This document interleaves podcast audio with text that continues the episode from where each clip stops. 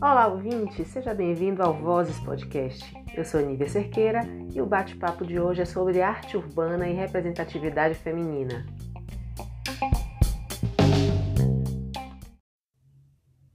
A convidada é a muralista e designer Nila Carneiro. Seja bem-vinda, Nila Carneiro, ao Vozes Podcast. Tudo Opa, bem, Nila? Tudo ótimo, Nível. É uma honra estar nesse podcast. É uma honra para mim. Uma honra estar nesse podcast, podendo contribuir aí com minha fala em alguma coisa, não é não? É verdade, levar, né? Representatividade feminina. Isso, representatividade, ocupação de espaço público, vamos nessa. Então tá, então me conte aí, por que a arte é importante nas nossas vidas, na sua opinião? Eu acho que a arte é importante em nossas vidas porque faz a gente viver é, com inspiração, faz a gente produzir é, para um bem maior, faz a gente é, viver de uma forma menos estressante, sabe? Apesar de que muitos processos artísticos eles acabam sendo estressantes, mas faz a gente levar uma mensagem que não é mercadológica para as pessoas, né? Não é como um outdoor, não é como um, um, um que está ali no meio da cidade, né? No meu caso, Sim. que trabalho com arte urbana, eu levo é, inspiração para as pessoas e reflexão sobre outros assuntos que, inclusive, cada pessoa, cada observador tem a sua forma de ver, né? Essa arte vai modificar a vida dessa pessoa que está passando de, de uma forma muito particular, porque cada pessoa interpreta de uma forma diferente também. Então, é um. É, eu vejo essa arte, principalmente a arte mural, a, a, arte urbana, uma arte muito democrática, né? que ninguém Sim. precisa pagar uma entrada para entrar no museu, ou enfim, um espaço limitado para ter acesso a esse tipo de conteúdo visual, né? Ela está ali para todo mundo e todo mundo está ali interagindo com ela e a cidade também. E toda a movimentação da cidade, né? É isso. É Eu acho verdade. que- Acho que a arte traz é, memória, traz é, reflexões muito importantes a respeito do nosso momento político, é, traz, traz a, a, a, a oportunidade né, que, que a gente pode dar para as pessoas de refletirem sobre algumas mudanças. Então, é, essas pessoas elas podem também ser veículos de mudança a partir do momento em que elas se questionam, questionam o meio em que vivem, a política atual, ou, ou como ela mesma atua dentro desse mundo, né? Então, acho que a arte é, é tudo, assim, sabe? Em tudo a gente pode é, buscar inspiração e construir um mundo melhor para todo mundo viver junto, sem, sem ser essa, essa bomba que a gente está vivendo, né? E É também verdade. um alívio no meio de tudo isso, né? É um respiro. é, e não é além de um respiro, né? A depender da proposta que, o- que o artista, da maneira como ele se posicione, é, além de um respiro, é também uma luta. Então, sabe? A depender da proposta que, que, de criação de cada artista, a gente vive, a gente pode interferir nessa cidade, interferir é, nos movimentos. Aí é isso. Eu acho que é Bacana. pra gente. Eu tive a oportunidade, Nila, de, em uma viagem, ver uma exposição de Picasso. E te confesso que eu olhava, olhava, mas não conseguia de fato compreender o significado daquelas obras. E me ouso até a dizer que achei sem graça. Um pecado, né? Eu sei. Mas eu estou sendo verdadeira aqui com você. E a minha pergunta é: de fato, eu queria que você explicasse um pouco isso. É preciso entender de arte para apreciar a arte? Não, não é preciso entender de arte para apreciar a arte. Inclusive, é, eu acho que o primeiro olhar que o observador tem sobre uma obra de arte, eu acho que ele tem que ser o mais puro possível. Na verdade, ele não tem que nada, em primeiro lugar, ele não tem que ser. Mas eu sempre acho que é, eu prefiro, quando eu vou assistir um filme, eu vou numa exposição, eu prefiro não saber nada do artista, nem. Sabe? Isso é uma, uma coisa que me, me faz eu me sentir melhor, assim. É, eu não tenho essa obrigação de fazer isso. Eu vou e quero sentir. E você pode ser surpreendido, né? Exatamente. Eu quero sentir de fato com o meu repertório e a minha vivência pessoal, o que aquele artista, o que aquelas obras querem dizer, porque isso é muito único, sabe, Nívia? Sim. Então, assim, eu não preciso necessariamente saber qual o propósito daquela exposição ou o que aquele artista fez, etc e tal. Claro que após ir à exposição, para mim se torna uma provocação eu buscar saber quem foi aquela pessoa, o que ele fez durante a vida, qual a trajetória artística dele para chegar até aquele resultado e o que ele realmente quis dizer com aquilo e como aquilo me tocou ou não tocou. Porque é o fato de tocar ou não é uma fruição, né? É como você Sim. sente o objeto artístico, como aquela cor te influencia, tipo, a cor vermelha pode ter sido um trauma em determinado momento de tua vida e você Sim. não gostar de, de uma exposição. Então, isso já diz alguma coisa para você. Entendi. Sabe? Então, o meu particular, né? É muito particular, assim, a fruição de fato trabalha isso, né? É, cada pessoa tem a sua forma de sentir o mundo e isso é muito bonito e muito único, o que a arte proporciona é, nas pessoas, né? Essa coisa da, de, dessa observação. E também da, da maneira crítica que a gente pode olhar o mundo, entendeu? Por exemplo, o Picasso era um artista cubista, ele colocava vários ângulos diferentes, como se fossem perspectivas de ver as pessoas de formas diferentes. E ele teve várias fases durante a vida dele. Ele chegou a fazer, inclusive, é, pinturas que eram mais realista, digamos assim, até ele, ele chegar nesse estágio do cubismo, que foi uma grande é, revolução, digamos assim, no mundo da arte, porque quebrava com todos os paradigmas das, da, é, das pessoas que, que faziam obras artísticas antes dele, ele traz uma perspectiva nova de ver as coisas, entendeu? De, de, Entendi de poder criar uma liberdade, eu posso quebrar isso aqui, eu posso ver sob várias perspectivas uma coisa, uma pessoa, tipo, uma pessoa não é uma coisa só, são várias. E aí você você fica pensando em vários, assim, claro que eu não sei no que te tocou para te causar incômodo, digamos assim, ou simplesmente não curtiu. É, mas... não, não, não, me, não me causou incômodo, mas simplesmente eu fui com uma expectativa, poxa, estou indo para a exposição de Picasso, meu Deus. E quando chegou lá, eu não. Não foi uma coisa que me surpreendeu, assim, não é não foi uma coisa que me tocou, sabe? Porque eu acho que arte é uma coisa muito, como você falou, de você olhar e você ser tocado na hora. Você não sabe nem porquê, mas você Sim. sente aquela energia, aquela, aquela, né? Como é. você falou da fruição, né? É ou não é, não existe o meio termo, né? Ou você gosta. Às vezes você não sabe o porquê, mas você gostou Exatamente. ou você não gostou. E ponto. Né? E o não gostar também faz parte desse processo, porque são provocações, né? É, a arte ela também está nesse lugar de provocar a reflexão, provocar o questionamento, sabe?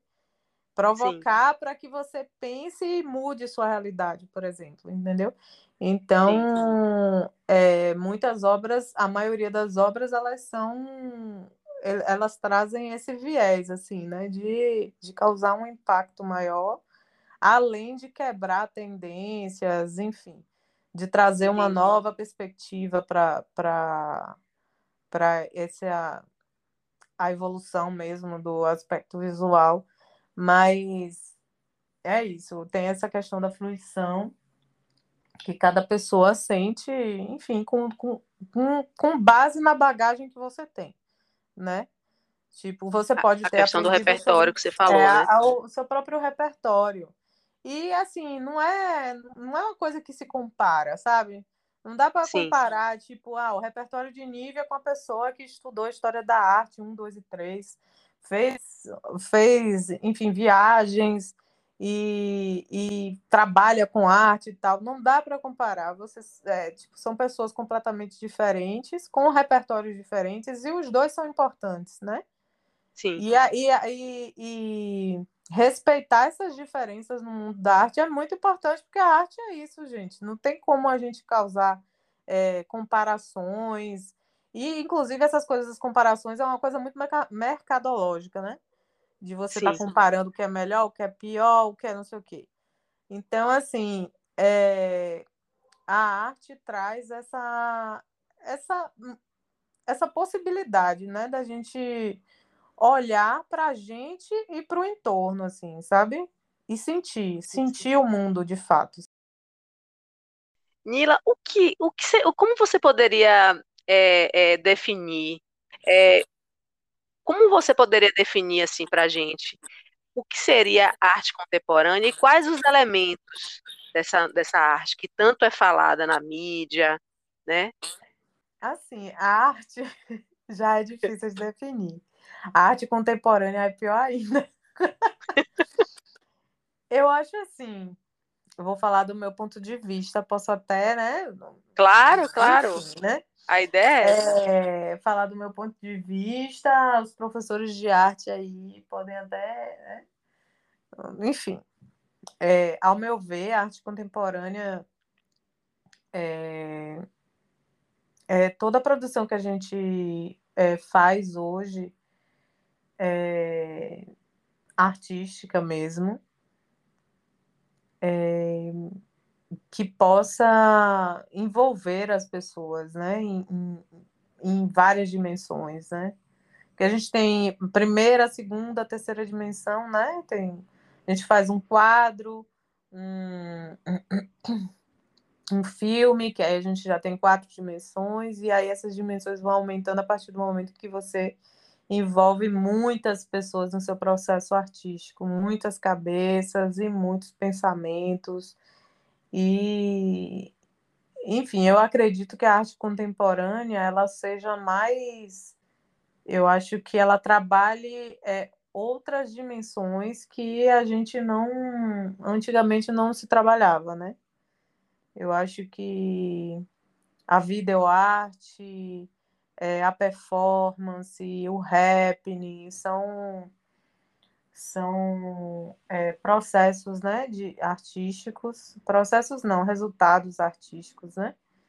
É, que trazem para a gente um, uma perspectiva do que seja a contemporaneidade.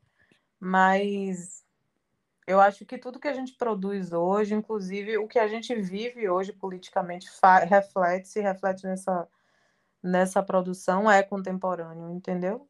Eu acho, Entendi. eu vou por esse pensamento.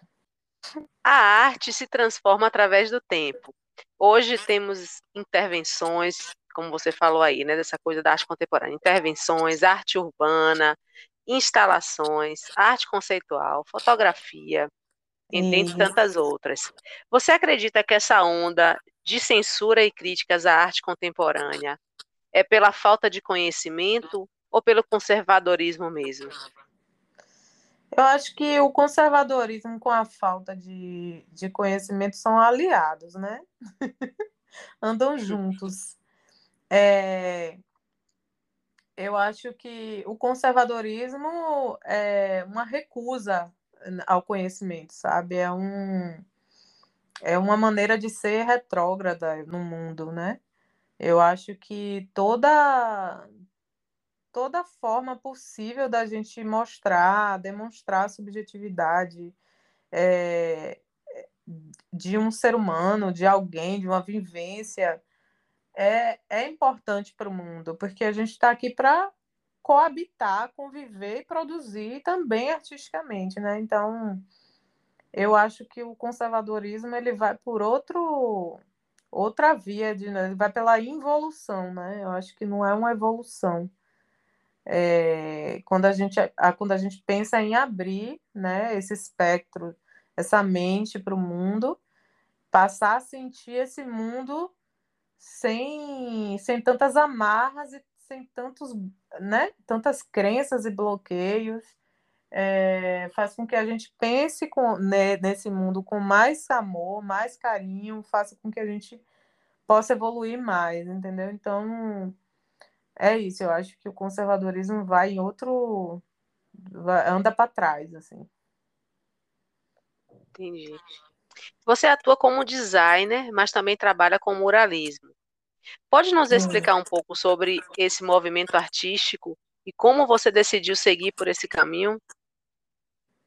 Oh, é, eu trabalho, eu me formei em design gráfico, né, pela UFBA e atuo, eu sou designer ainda, sou funcionária pública, é, não concursada, mas ao mesmo tempo, é, em algum momento, né, durante essa, esses anos em que eu, depois que eu me formei, eu senti de fato a necessidade de, de de fazer, né? de, de, de ter um, uma ocupação realmente fora é, e que eu sempre sonhei mesmo é, em ter, de poder me expressar em outras, outros suportes, outras plataformas e que essa, essa expressão fosse mais livre é, possível, né? Que eu pudesse me expressar, expressar minhas ideias, é, estar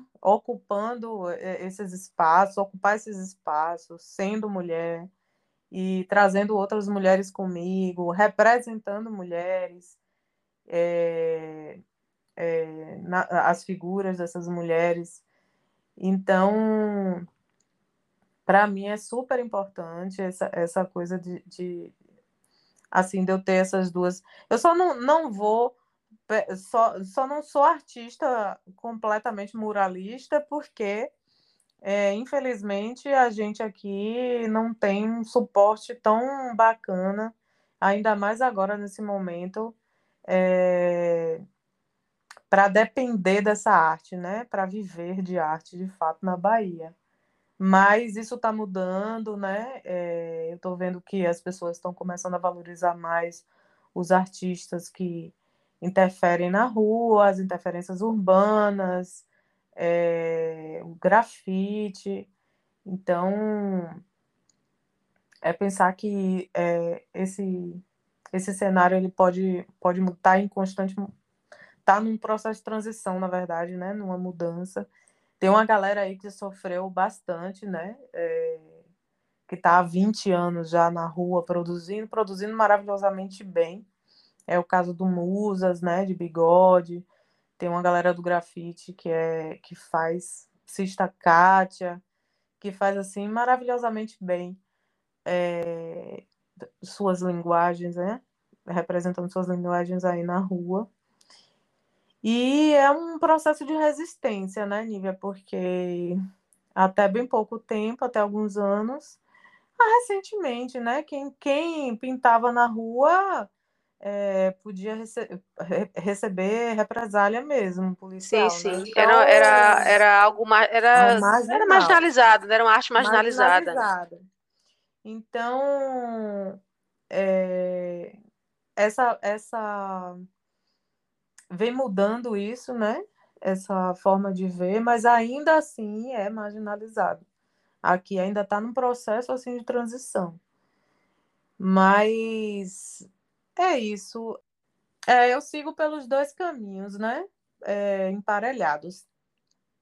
Eu sigo pelos dois caminhos emparelhados. E, e, e, e gosto de fazer as duas coisas, né? Eu, eu gosto muito de ser designer, gosto de pensar como designer. Me ajuda muito a organizar minhas próprias coisas, né? Meus próprios. É, meu próprio material gráfico e ao mesmo tempo é, me faz ter uma metodologia sobre o meu trabalho, né, de muralismo, que a maioria das pessoas aqui não tem. É, eu gosto de planejar, eu gosto de pensar as cores, eu gosto de fazer estudo de cor, eu gosto de fazer estudo de forma, eu gosto, realmente isso me dá muito prazer. É, eu não gosto de simplesmente sair daqui e pintar sabe? Simplesmente Sim. sair e pintar. Eu posso fazer isso, mas eu gosto muito, eu sou apaixonada pelo processo que vem antes disso. E essa diferença a gente tem que respeitar em todo artista. Todos os artistas têm os seus processos artísticos diferentes e a gente tem que respeitar. Porque eu já ouvi muita gente falando, é, chegar para mim e falar, ah, porque ela não faz, é, tipo, ah, não faço, não faz na hora, eu gosto de fazer na hora, não sei o que, julgando esse. Enfim, eu conheço um monte de gente que planeja como eu e, e sente prazer em fazer isso. Também não julgo quem faz na hora, acho incrível, mas assim, vamos respeitar, né? Que cada um claro, tem seu lugar. Ninguém é igual. Todo, cada um tem seu processo, cada um viveu, ninguém calçou o sapatinho de ninguém para estar tá falando nada. Então, assim, é, para você ver, né? Que em todo meio tem cri-cri, tem bagunça, tem gente falando de não sei o quem, disso de não sei quem, porque não sei quem faz isso, não sei quem faz aquilo. Gente, pelo amor de Deus. A vida do artista é tão difícil, para que, que tu vai complicar mais, né? Mas é aí, é cada um tem o seu processo e a gente tem que respeitar, cada pessoa tem a sua forma de trabalho. Então, é muito importante, inclusive, sabe? O que define essa paixão em cada pessoa, em cada coisa que se faz. Sabe, tem gente que é mais conectado às pessoas do entorno que estão ali no trabalho, o que é massa também. E tem pessoas que são mais conectadas ao antes disso. Então é isso. É, as pessoas vão fazendo com suas, né, com sua subjetividade, sua produção, tem tudo o que você é. E aí é isso. Eu sigo sempre a de duas profissões. Eu sou designer e muralista, trabalho com as duas, mas a que eu sou mais apaixonada, obviamente, é o muralismo, né? é isso. e, e para quem não sabe, né, Nila tem muitas, é, algumas, muitas, né, muitas obras aí espalhadas pela cidade de Salvador, né, coisas lindas aí. E hum, obrigada. Tem na, na, entrada da concha acústica, né? Tem ali no, no cais de Salvador, né? Ali nas, nas docas. É... Onde mais, Nila? Fala aí as últimas que você fez aí. Foi no Dique do Tororó, que foi um painel é, que equivale a 250 árvores plantadas. Ele foi feito com uma tinta que é fotocatalisadora é uma tinta gringa, né? Que Sim. transforma o gás carbônico, faz uma conversão de gás carbônico para oxigênio, ela também é termorreguladora, né? Se o ambiente está frio, ou se, é, se o ambiente está muito frio, ela regula a temperatura. Se o ambiente Gente, tá... é uma pintura sustentável? Eu não uma sabia nem que existia isso. Pintura, exatamente, sustentável ali no DIC. O local, inclusive, foi escolhido pela curadoria, tá, que foi a Dendezeiro, né? Pedro e Zan, maravilhosos. Escolheram um lugar porque tem um grande fluxo de carros ali. Então foi interessante isso também, de escolher o um lugar que tinha bastante poluição, né, também o fluxo de carros ali. E aí, esse painel é isso: tem 250 metros quadrados, um metro quadrado de tinta equivale a uma árvore, então são 250 árvores plantadas, é como se fosse isso, o retorno, né? Que traz para o meio ambiente. E aí foi um processo muito, muito gostoso assim de fazer. A gente fez Larissa Luz, né? Representou Larissa Luz ali. E eu e Monique Grafite. A Monique Grafite fez a, a Larissa criança, né? Foco na Larissa criança. E aí eu fiz a Larissa já adulta, como se fosse um portal mesmo, sonoro, ela, como se ela tivesse um portal sonoro. E tem toda uma conexão com os orixás ali é, porque a Larissa Luz ela é filha de Ansan, né? Então tem símbolos de Ansan na obra. Então, assim, foi muito, é, muito bom ter feito. Foi, foi uma obra que eu gostei muito, assim, de ter trabalhado no processo todo, de estudo da cor, de tudo. Eu gostei Quanto bastante. tempo mais ou menos leva, Anila, para você, de quando você é, é, começa a fazer um trabalho desse, do início ao fim, desde o seu processo criativo, quando você recebe isso aí, como é brifar uma arte dessa? Você tem essa liberdade de inspiração é, oh. até certo ponto, ou, ou é geral, ou é uma coisa assim que você tem total liberdade, geralmente? Eu tenho um contrato que, que, que eu passo geralmente para as pessoas que o máximo de alterações que ela pode fazer ah, é, sabe, tem um limite, né? Por exemplo, um, nem deveria ter, na verdade, porque eu gostaria muito de ser livre nas artes que eu fizesse, né? Mas Sim. é muito difícil. As pessoas sempre é, dão um jeito assim de interferir e tal. Mas algumas, é, a maior, é, é, a maioria, eu acho que não teve tanta interferência, entendeu? Entendi. É... Mas é isso, não, não é brifado, de fato. O único, é, é, as únicas orientações que eu recebo são de restrições de cor, que talvez não possa Sim. ter, né? De restrições de conceitos, né? Que talvez não possam entrar. Mas eu tenho total liberdade para trabalhar em cima de um tema, de um, um do tema, né? Que, se, que seja proposto, é, até trecho de livro, enfim. É, ou representar mulheres, grandes mulheres e tal. É, sempre sempre tem uma liberdade em cima dessas formas, né?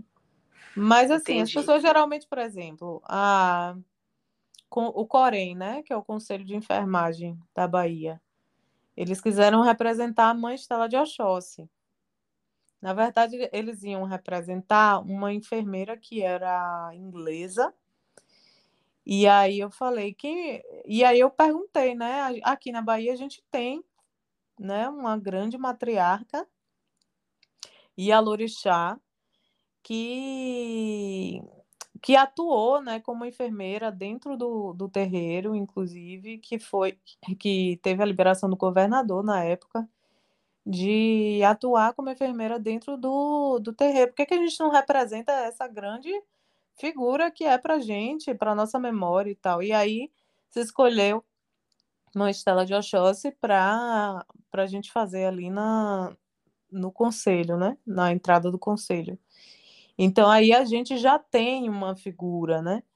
E aí eu, eu acabo me apaixonando pelo, por, por, pelo que me trazem também, sabe? Pela, pela possibilidade de fazer é, sim, sim. outras figuras e outras formas, sabe? Então eu viajo muito no conceito do que realmente a pessoa quer. Entendi. E, e não é só, tipo, simplesmente eu chegar e fazer o que eu quiser. A pessoa pode até falar isso. Ah, não, Nila, você pode chegar e fazer o que você quiser. Eu vou fazer o que eu quiser. Vai sair massa, sabe? Sim. Mas eu também me entrego. Quer estar conectado com o conceito que a pessoa está querendo, está buscando.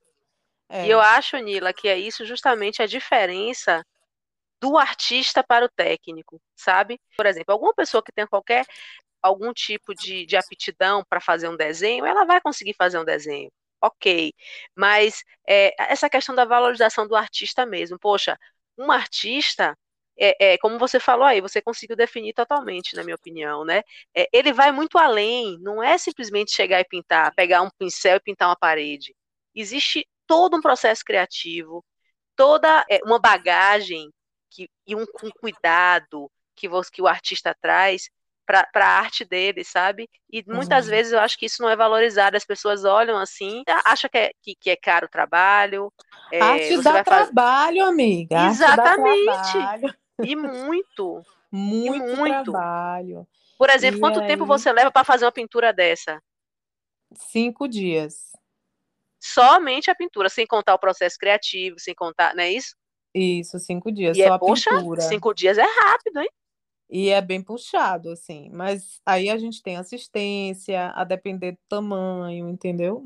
Eu tenho dois assistentes que sempre estão comigo, porque justamente porque as pessoas querem, ainda tem isso, elas querem num prazo surreal, que é tipo super rápido. Querem super rápido, sempre super rápido. Então, mas aí a gente dá o no, nosso jeito, né? Coloca os assistentes e tal. Mas independente de querer rápido ou não, eu sempre gostei de trabalhar em equipe. Eu nunca gostei de trabalhar sozinha. Já fiz muito mural sozinha, mas eu não gosto, de fato. Eu gosto de que essa economia gire. Eu, eu pago certinho as pessoas, entendeu? Então, Entendi. assim, é, eu fico assim pensando. Esses dias eu estava até olhando um, um projeto é, que colocou uma empena de um prédio aí para jogo, né? Para os artistas se inscreverem para poder fazer uma empena de um, de um prédio de quase 500, 500 metros quadrados. E o valor que estavam oferecendo é um absurdo, um absurdo. É o valor que eu pago a, a dois assistentes meus. Então, assim, a forma como as pessoas. E, e assim, eles ainda se colocam no, no mercado, enfim, na mídia, como pessoas que estão valorizando a arte no Estado, que estão valorizando a arte, dando oportunidade a artistas de, de interferirem na, no, no meio urbano e tal. Eu não consigo ver dessa forma, isso não é, isso não é oportunidade, isso é uma desvalorização porque inclusive as pessoas olham, né, clientes olham e falam: "Nossa, se paga isso para uma pessoa fazer uma obra incrível dessa, eu vou pagar mais? Não vou pagar mais". Sim. Então eu acho assim que tem processos assim, tipo, e recebe financiamento do, do da, da lei organ, da lei da cultura, enfim. E e de empresas que patrocinam, patrocinadores. E aí eu fico pensando assim, cara, 500 metros quadrados, a pessoa se acaba em 500 metros quadrados. Não é, é só os 500, coisa. é muita coisa, Nível. E por mais que tenha assistência, e além disso, você tem um fazer criativo antes, o planejamento de tudo. E assim eu fico pensando, cara, como assim esse projeto ainda existe, ainda tá fazendo isso com as pessoas? Porque é um absurdo, um absurdo. Enfim, fazendo mil queixas, né? Várias queixas. Aí... Não, não, aqui o espaço Mas... é justamente para a gente trazer reflexão mesmo. E aí as e, pessoas e... ficam com o dedo, não querem falar, porque podem ficar queimados de certa forma. Os artistas ficam meio assim para não falar nada. Como assim? Não, gente, a gente tem que jogar no ventilador aí esse negócio, entendeu? Como falou, a merda no ventilador, porque é absurdo demais, assim, sabe? É real, de Sei. fato você colocar um ser humano para pintar 500 metros quadrados. Nenhuma empresa de pintura normal contratada aqui pelo Estado faz um valor desse para pintar uma empena. Então, assim, é isso é, essa desvalorização não vem só é, de pessoas leigas, de clientes que não sabem que a arte tem determinado valor, teria lá. Vem também de pessoas que são da área. E é muito triste que isso esteja acontecendo. É, pessoas que sabem o que a gente vive, sabe? E, sim, sim. e aí eu fico assim pensando, nossa, mas é muito triste isso. Tem alguém lucrando muito, né? Tem algum claro, produtor sempre. muito. Então, assim, é absurdo, é um absurdo. Então, assim, se eu estiver me queimando, é, não tô nem aí. Mas, enfim. Não, se a gente não fala, se a gente não fala, né? É como a área de comunicação, é algo que eu tenho que eu tenho visto, né? Que é o mercado que eu atuo. Né, você também atua como designer, de certa forma, na área de comunicação, mas eu uhum. digo assim, hoje em dia, uma, uma, uma empresa, ela quer um profissional que seja hum. designer, jornalista, publicitário, Isso. relações públicas. Exatamente. Você tem que e, e audiovisual agora. Você tem que entender tudo de audiovisual e executar. Você tem que escrever bem. Você tem que fazer arte. Então, assim, gente, é, é, é sabe? Se a gente não tudo, fala. Você faz isso tudo para enriquecer quem mesmo? Exatamente. A gente se questiona que lugar é esse realmente que eu tô, né?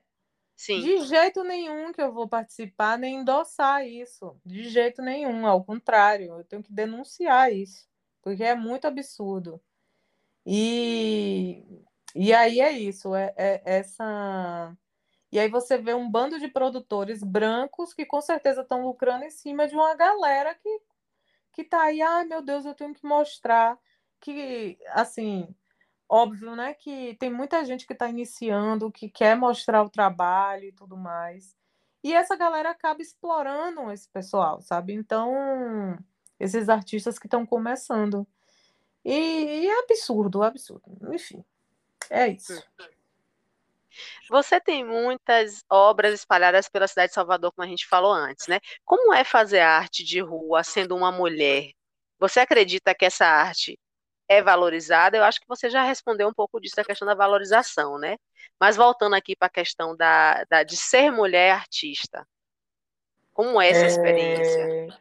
Eu acho que o meu trabalho, eu tive que, que adequar, inclusive, um contrato. Tem uma cláusula no meu contrato que é para as pessoas respeitarem a minha equipe, a mim e a minha equipe. Então, só daí você já tira o que a gente passa, né? Então, assim, em muitos momentos o meu trabalho ele é descredibilizado desde o início. As pessoas não acham que eu vou fazer aquele trabalho é, e que vai ser e que o que eu proponho é o resultado que eu estou dizendo que vai ser.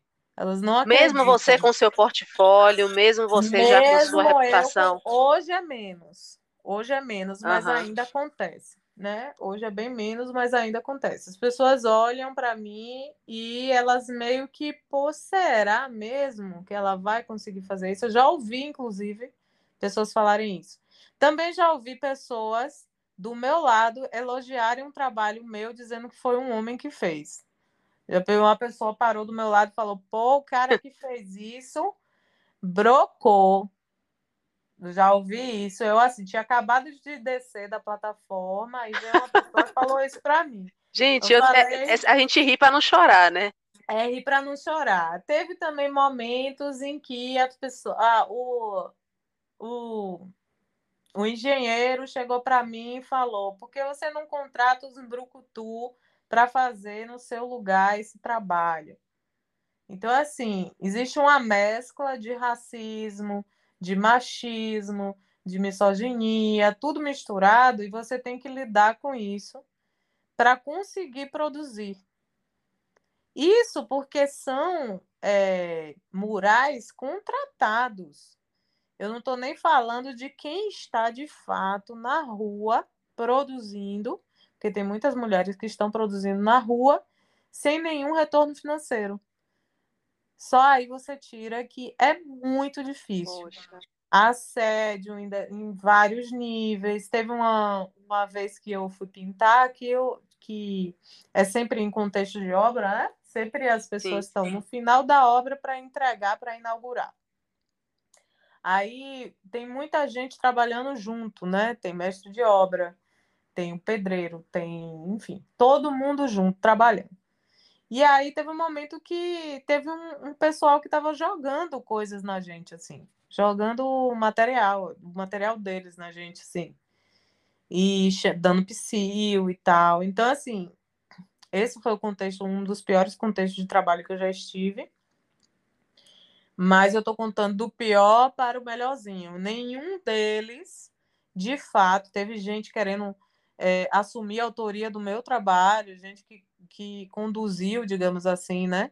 Brifou, entre aspas, a forma como o trabalho deveria ser e tal, e que no fim das contas saiu dizendo que foi ele que fez. Sério, um Nila? Meu é, Deus. sério, um homem, né? Fez isso. Então, assim, há anos, há muitos anos, a gente passa por isso, né? A gente vê na história da Sim. arte muitos homens querendo assumir a autoria do trabalho de várias mulheres. E aí eu passei por isso e, e, realmente me afetou aquilo, me afetou psicologicamente. Eu fiquei assim, arrasada e, de, e procurei advogado. E assim, fiquei, cara, como é que pode isso estar tá acontecendo, né? E assim, Sim. a gente dá um duro retado para fazer aquele trabalho. E foi tão desgastante em, em vários sentidos. E no final a pessoa vai lá e diz que foi ela que fez, sabe? E com minha assinatura lá. Ainda tem isso, Meu minha Deus. assinatura lá. E aí a pessoa, inclusive, que me disse que ele falou que fez o trabalho, chegou para mim e falou assim: "Mas aquela assinatura ali é de outra pessoa, de uma mulher".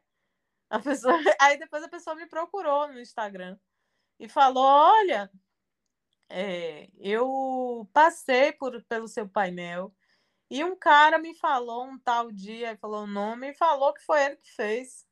Mas tá a sua assinatura lá. Imagine.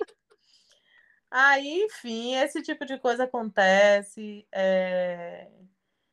Não é a primeira vez que eu vejo pessoas querendo assumir a autoria do que não fizeram, né?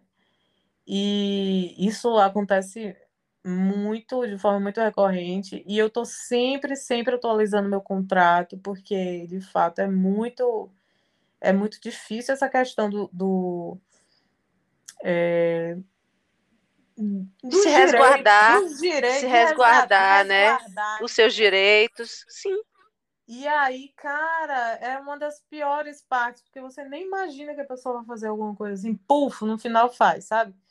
E, e aí é isso. Eu não gosto, de fato, que ninguém interfira, é, porque eu sei que sempre alguém vai trabalhar mais que outro, entendeu? E aí, no final, no final, é sempre você e você mesma ali, com suas questões, tendo que lidar com aquela situação.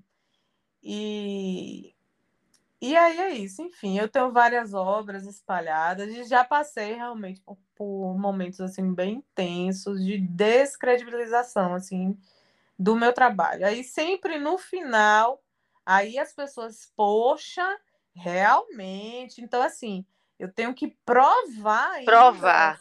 É o machismo estrutural, né? Que as é, pessoas. Mesmo e que depois. Eu, eu acho um absurdo. outras coisas, o fato de não ser ouvida por produtora, produtoras, produtores, o fato de não ser ouvida por pessoas da minha própria equipe, isso me deixa muito assim triste, porque tipo assim, às vezes pessoas que são inseridas, né? Porque assim, a equipe se constrói, né? A equipe vai sendo, sendo construída e às vezes hum, é, são pessoas até diferentes, né? Que tipo, vem junto com o cliente e tal. Então, até o fato de ser ouvida é difícil, sabe? Dizer eu não trabalho dessa forma, porque não é possível. E aí a pessoa passa por cima disso e tal. Então, assim, é muito assim, no final, tem trabalhos que são muito desgastantes nesse sentido, do mais do fato de não ser ouvida do que do próprio trabalho que é maravilhoso, é fantástico fazer, eu amo fazer isso. Mas vou te confessar, essa parte é, do machismo, né? Tanto Sim. reproduzido quanto o que existe de fato ali é muito desgastante. E eu acho violas, violências que a gente sofre nesse processo é muito. É, às vezes eu tenho que me recuperar, de fato, assim, depois, sabe? Mas a, eu sigo em frente, sabe? Porque eu quero realmente sim, sim. aí derrubar os bloqueios, quero continuar fazendo. Resistindo, né? É, é, porque é forma, a minha forma de existir é essa. Então, quem não gostar, assim, Ninguém, teve gente que nem gostou de Jesus Cristo, né? Eu vou querer que todo mundo goste de mim? Não, então vamos seguindo. É vamos verdade. Seguindo, vamos seguindo e fazendo o que a gente sabe fazer, existindo de fato aqui. E não adianta e... me frear, frear, frear, não vai adiantar. Ô, Nila, eu fico pensando assim, isso está em, em, em, em, vários segmentos, né? Todas Essa questão do machismo né? em todas as áreas, e assim, é, eu, eu, eu acho é muito surreal quando eu ouço mulheres da nossa geração, né? Sim. Que é o mais absurdo ainda, que eu não estou falando de mulheres, por exemplo, é, é, algumas, né, de, de, gerações anteriores à nossa, que talvez não foram para o mercado de trabalho, não, vive, não, não, não tiveram que viver essa experiência que a gente vive no dia a dia. Você, como artista, eu viver na, na minha área, de, de, ser, de, de, ser interrompida, de ter o meu trabalho sendo Isso. com autoria de outra pessoa, de não ter credibilidade, de não ter voz, sabe? Por ser mulher, num ambiente que às vezes tem muitos homens, sabe? Isso, exatamente. E isso é uma coisa que, gente, é uma coisa que é, é muito absurda porque continua persistindo, sabe? E você às é, vezes olha e fala, não, não é possível. Uma forma de silenciar muito violenta, né? Sim. Esse silenciamento é uma forma de, de, de dizer assim, ó, esse espaço aqui não é seu, não. Sim. Sabe? É isso, Sim. sabe? Tipo, ou a coisa do ocupar a rua, quando eu falo de ocupar espaço público, é porque a gente sempre foi assim, né? Pela sociedade andro, androcêntrica, a gente sempre foi vista nesse lugar domesticado, dentro de uma casa, lavando roupa, cuidando de uma família heteronormativa. Então, assim, essa coisa de sair desse espaço doméstico e ocupar o espaço público é o que eu faço, é o que você faz dentro dessas esferas de, de, de profissões completamente diferentes, né? Sim. E aí isso incomoda, porque a gente está num lugar que não é nosso, né? Na visão das pessoas que acreditam nisso, né? Que são machistas, misóginas. Sim. Então, assim, incomoda mesmo. Então, assim, tô aqui para incomodar, entendeu? Não tô aqui para agradar ninguém, não. Sabe? Tô aqui para agradar minha namorada e minha família e meus amigos, que é a família que eu escolhi. Agora, o resto, meu amor, infelizmente, é isso. Eu medito, é isso a gente medita para não matar.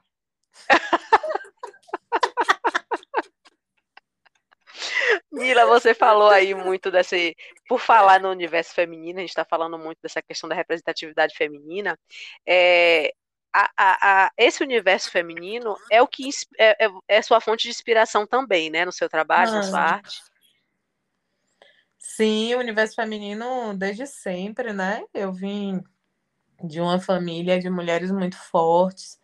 Minha mãe, minhas, minhas avós, minha irmã, é, vim desse seio, né? Como eu disse antes, heteronormativo, violento, né? Eu vivi muito violência doméstica e minha irmã também. A gente vivia num cárcere, cárcere praticamente, com bastante violência. E, e eu fui elaborando isso durante anos, né? Essa saída, que é a, a saída desse espaço domesticado, que eu estava te falando, domesticável, né? Sim, que, sim. que eu sempre tive presa. Então, a partir do momento que eu venho para Salvador para fazer a faculdade, para sair, eu tenho acesso de fato à rua, às pessoas, e começo a sofrer os assédios, e tudo que, né, que a rua Sim. traz para a mulher, né? E além da liberdade e da vontade de ocupar, né, que são bem maiores do que o resto. E e aí é isso, é, o fato de, de ter mulheres muito fortes. Minha, minha mãe é, era costureira, hoje não é mais, mas minhas avós eram também. Minha avó, por parte de mãe, era costureira costurava para os terreiros, né? Trazia orixás e, enfim, daqui de Salvador e de, de Cachoeira, às vezes de Cachoeira. Então, eu vivi muito nessa coisa do é, da costura de rechilier, tendo todas essas referências, né, de orixás e tal, e dessa cultura. É, os turbantes, os panos da coxa, as saias, as toalhas lindíssimas que minha mãe fazia, que minha avó, imensas, eu não sei como era, elas passavam dois meses costurando aquilo, sentadas ininterruptamente na cadeira, na, na máquina de costura, costurando aquilo, incríveis, assim, lindos, aqueles panos maravilhosos. E eu vivi assim, no meio desses desenhos, dessas referências, e foram mulheres que me trouxeram tudo isso, entendeu? É o meu Sim. repertório apesar de viver né, no seio de uma violência, de um, um, um ambiente extremamente, altamente tóxico, machista, homofóbico, é, eu tive. A minha salvação foram essas referências artísticas. Minha mãe desenhava, me ensinou a desenhar, minha avó também, e a costurar também. Hoje eu não costuro, mas gostaria muito de, quem sabe, daqui para frente, fazer um, um trabalho com costura com rechilier, inclusive. Tenho até pensado nisso. Mas assim, eu vivi nesse meio e era isso que me salvava, era a arte que me salvava. E muitas vezes nós tivemos que sobreviver enquanto crianças mesmo, nós sobrevivemos nesse, nesse, nesse meio tão violento. Então, então é isso. Eu acho que, que as mulheres sempre, sempre foram, foram fontes de inspiração para mim.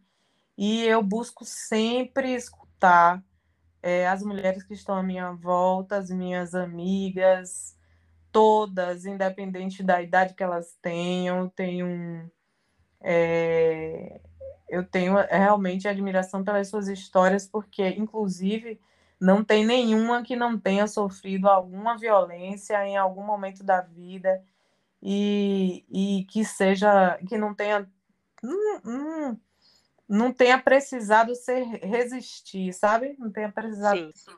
resistir para estar tá aqui e para estar tá trabalhando e mostrando seu trabalho, porque de fato a gente vive numa sociedade extremamente doente ainda, infelizmente. Mas eu penso que, por exemplo, os casos de feminicídio que aumentaram e transfobia, enfim, tudo isso aumentou porque a gente falo a gente porque eu me Mulheres. sinto é nessa nessa categoria, né? Sim. É, nós estamos lutando pelo nosso espaço, então isso tem incomodado muito. Então eu também vejo como avanço a gente está querendo, só que a gente precisa de representação política, que não, não tem muitas, né? Concordo. E as que tem são ameaçadas. Então a gente precisa de projeto político, de representação política, de espaço, de cadeira dentro desses lugares, entendeu? Então, assim, Sim. desses espaços de poder, para a gente também ter voz é, dentro da, da, da, sociedade. Então, eu acho que é isso.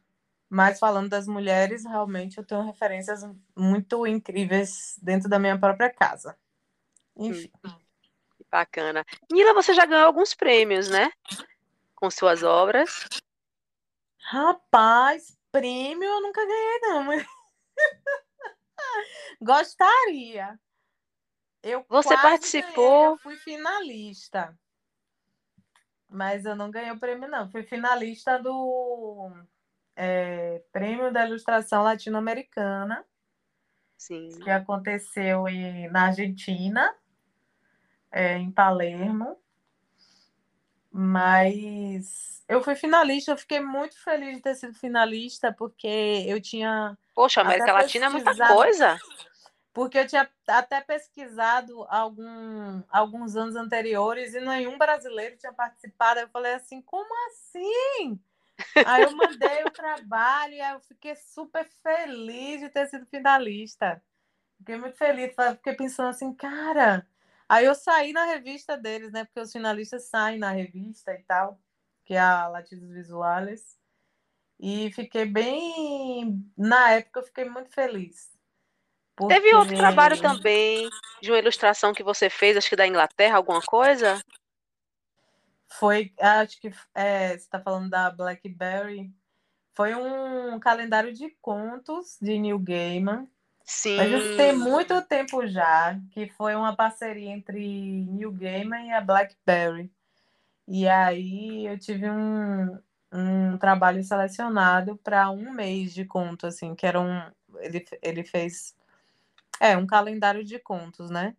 E aí, um desses meses, o meu trabalho foi selecionado.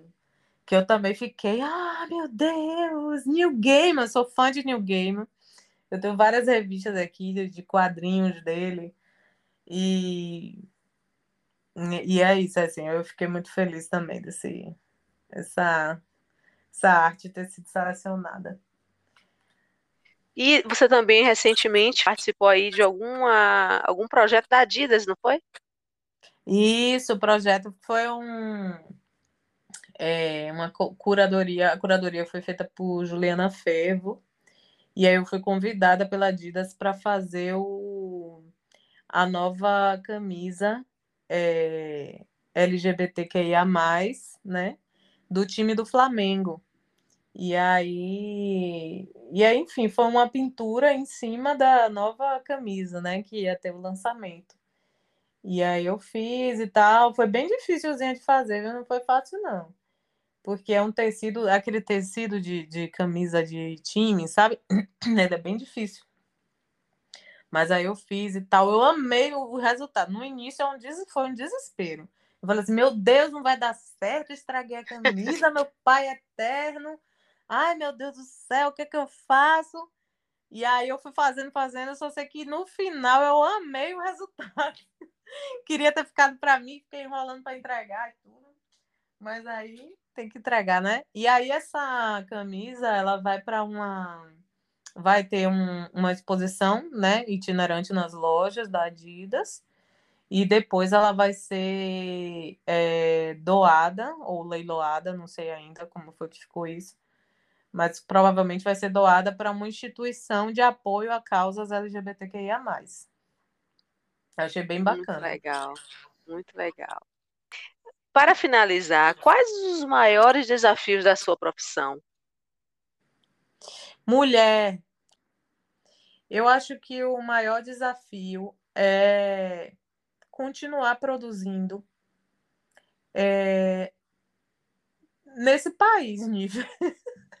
continuar produzindo é, e esperar também uma valorização, construir também esse espaço de valorização e esperar também que as pessoas é, valorizam e reconheçam os artistas soteropolitanos, baianos, sabe?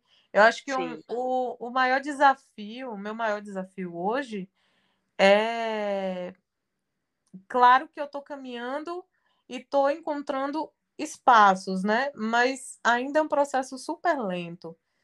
É... Eu conheço homens que estão há, anos-luz à minha frente nesse, no quesito de contratações, enfim, de feitura de trabalho e tudo mais. E, como eu te disse antes, aqui a gente não, não compara trabalho, né? Cada pessoa tem o seu estilo. Então, assim, o meu maior desafio é, é enfrentar de fato esse mercado sendo uma mulher e esperando de fato que as pessoas valorizem o meu fazer artístico. Entendeu? Entendi. Esperar não as pessoas têm a obrigação de valorizar o fazer artístico de uma mulher, entendeu? Então, assim, Sim. é sempre muito assustador essa questão, é sempre muito assustadora. Nenhuma, nunca vou aceitar isso, sabe? Então, assim. Sim. É uma coisa. Você acha que lá fora é diferente? Eu não sei. Eu acho não sei. Eu não, não, prefiro nem falar, porque eu nunca estive lá fora. Eu gostaria, inclusive, até de aproveitar aqui esse momento para dizer, olha, tô a fim de fazer trabalho fora. tô aqui, entendeu? Tem uma amiga tô pra jogo. que se chama Nívia, que vai comigo, que eu não sei falar nenhuma língua vai comigo para me ajudar. Ela vai ser contratada para minha equipe, entendeu? Vou compor sua equipe. Isso, vai compor minha equipe, entendeu? Então, assim, tô aqui já com a equipe completa, é só me chamar. Entendeu? Já vou deixar aqui meu Instagram, Nila Underline Carneiro, meu site www.nilacarneiro.com.br, tá? E aí é só chamar, que eu já tenho uma equipe completa, poliglota agora. Entrou agora na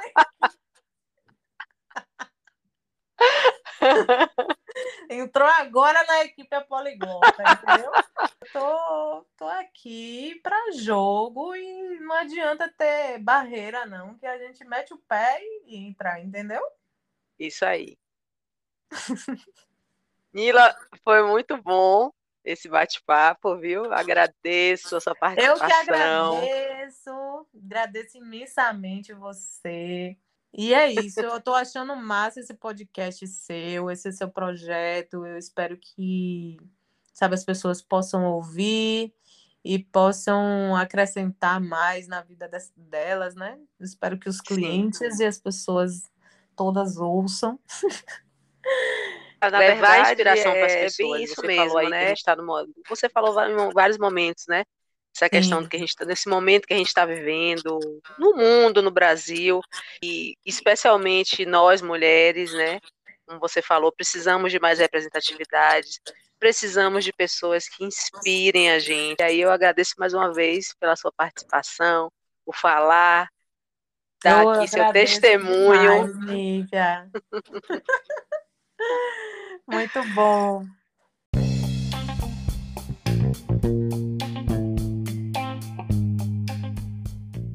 Obrigado, ouvinte, pela sua participação. Para acessar outros episódios, acesse www.vozespodcast.com.br ou no Instagram, arroba. Até a próxima!